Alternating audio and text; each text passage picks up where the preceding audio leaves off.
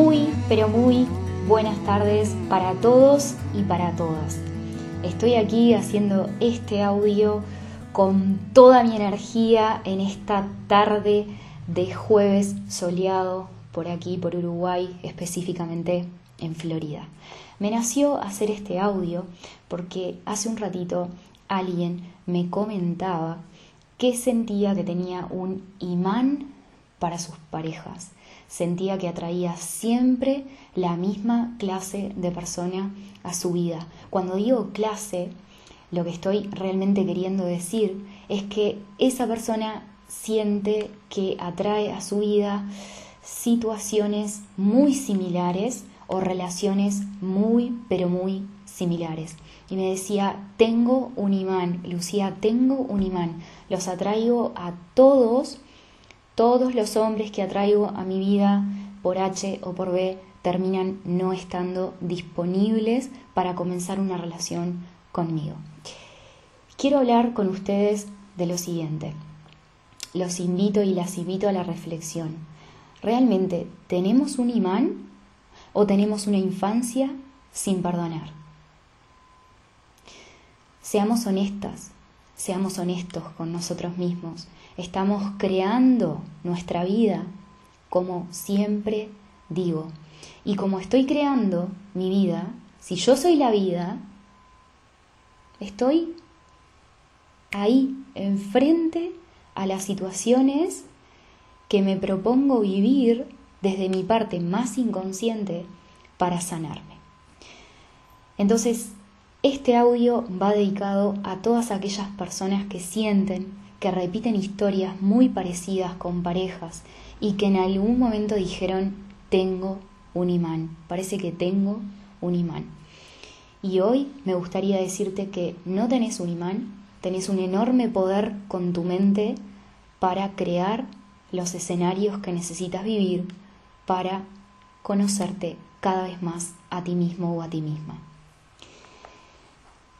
Lo que vivimos en los primeros años de nuestra vida, en los primeros siete años de vida, ocho años, esto no es matemática, pero lo que cada uno de nosotros viva en esos primeros años de nuestra vida, lo vamos a tener tatuado en nuestra mente inconsciente y la vida, como quiere que nos sanemos y la vida al mismo tiempo somos nosotros, nos hace vivir una y otra vez los escenarios que necesitemos atravesar para observarnos a nosotros mismos. Entonces volvemos a recrear el ambiente emocional que hemos vivido en nuestros primeros años de vida y sobre todo con nuestras parejas. Entonces quédate conmigo con esto que te acabo de decir. Volvemos a recrear el ambiente emocional. ¿Qué significa el ambiente emocional? Cómo se relacionaban mis padres, qué viví, qué vi, qué vi que mi madre hacía, qué vi que mi padre hacía, qué creo que debieron haber hecho mejor y no lo hicieron. El ambiente emocional, cuáles fueron las emociones que yo de cierta manera viví en mi infancia asociadas a cómo ellos se relacionaban. Específicamente en este podcast quiero compartir contigo lo que son las relaciones de pareja. Por eso te estoy invitando a observar la relación que tenían o tienen tus padres, pero sobre todo que tenían cuando fuiste niño o cuando fuiste niña.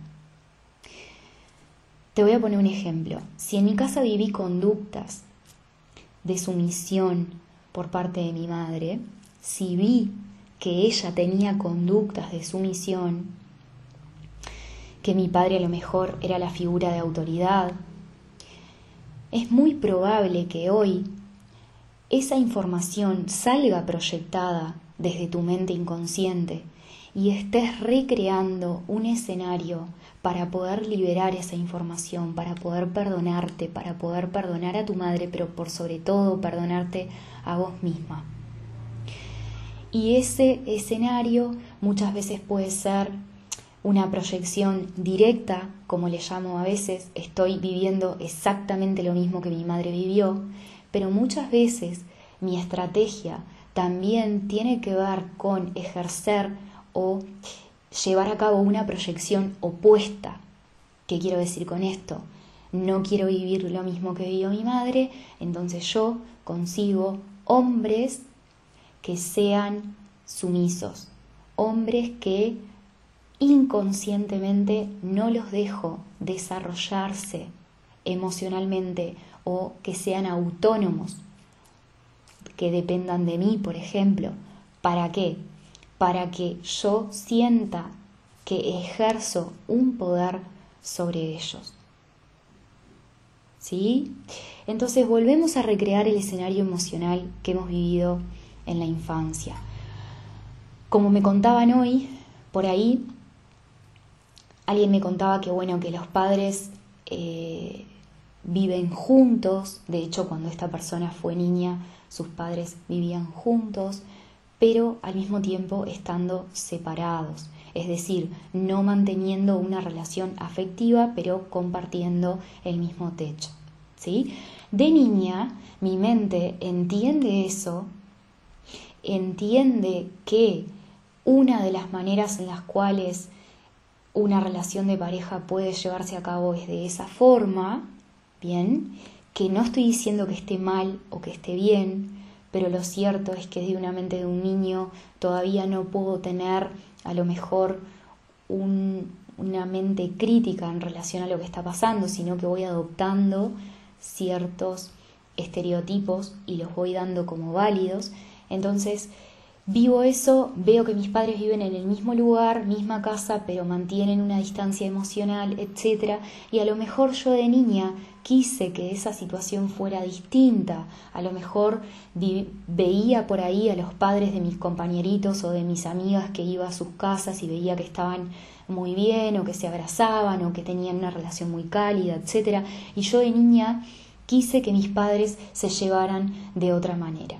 Entonces, recreo en mi vida situaciones con posibles parejas que me están avisando de esos juicios que aún mantengo en mi mente para con mis padres.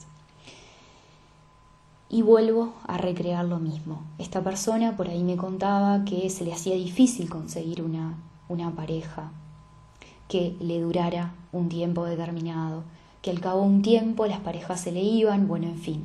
Entonces, ¿qué sucede acá? Que una parte de mí quiere estar en pareja, pero otra parte de mí, al estar cargada de esa información inconsciente que aún no libero, me está jugando en contra y no me deja terminar de concretar energéticamente una pareja a mi vida como la que me gustaría tener.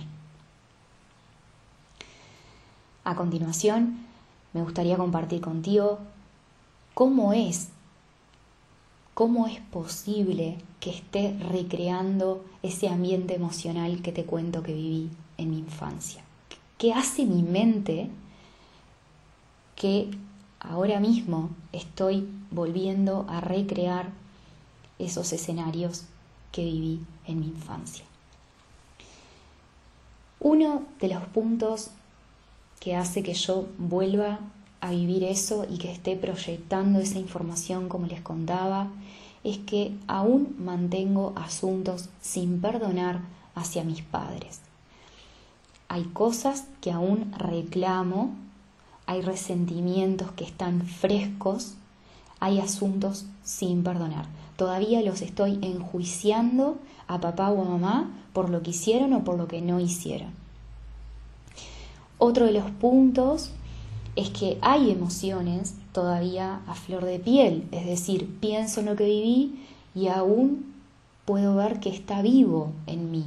A lo mejor si vos te trasladás a tu infancia y recordás algo de tus padres y lo que hacían y lo que no hacían y lo que vos querías que hicieras y que hicieran, perdón, o algo de eso, ves que las emociones aún están frescas y están vivas. Básicamente, todo lo que yo tengo sin perdonar, la vida me lo va a volver a traer. Como dice un curso de milagros, todo lo que no tengas perdonado, te lo voy a volver a traer para que puedas ir liberándote de cargas pesadas que no te permiten conectar con tu paz y con tu luz. Y en las parejas, déjenme decirles para terminar que repetimos patrones muy similares a lo que vivieron nuestros padres. Y mientras yo siga sosteniendo un juicio en mi mente de cómo ellos vivieron su relación y eso esté todavía vivo en mí, es muy probable que yo viva asuntos muy similares como estamos viendo hoy. ¿Qué hacer con toda esta información? Mi sugerencia es que empieces por ser honesta y honesto contigo. ¿Qué sentís que hoy está sin perdonar hacia tus padres? ¿Qué sentís que debieron haber hecho mejor y no hicieron? ¿Qué sentís? Fíjate qué sentís para empezar con todo. Te mentiría si puedo, si te diría que te doy la solución en dos minutos porque es imposible. Es un proceso que cada uno lo vive a su ritmo. Pero volviéndote consciente de que esto puede estar en tu vida y puede estar hoy haciendo que repitas situaciones muy similares, ya es un gran paso. Te dejo un gran abrazo, sos luz, nos acompañamos, la vida la estás creando vos, como la estás creando vos, podés decidir qué hacer con eso. Te mando un beso.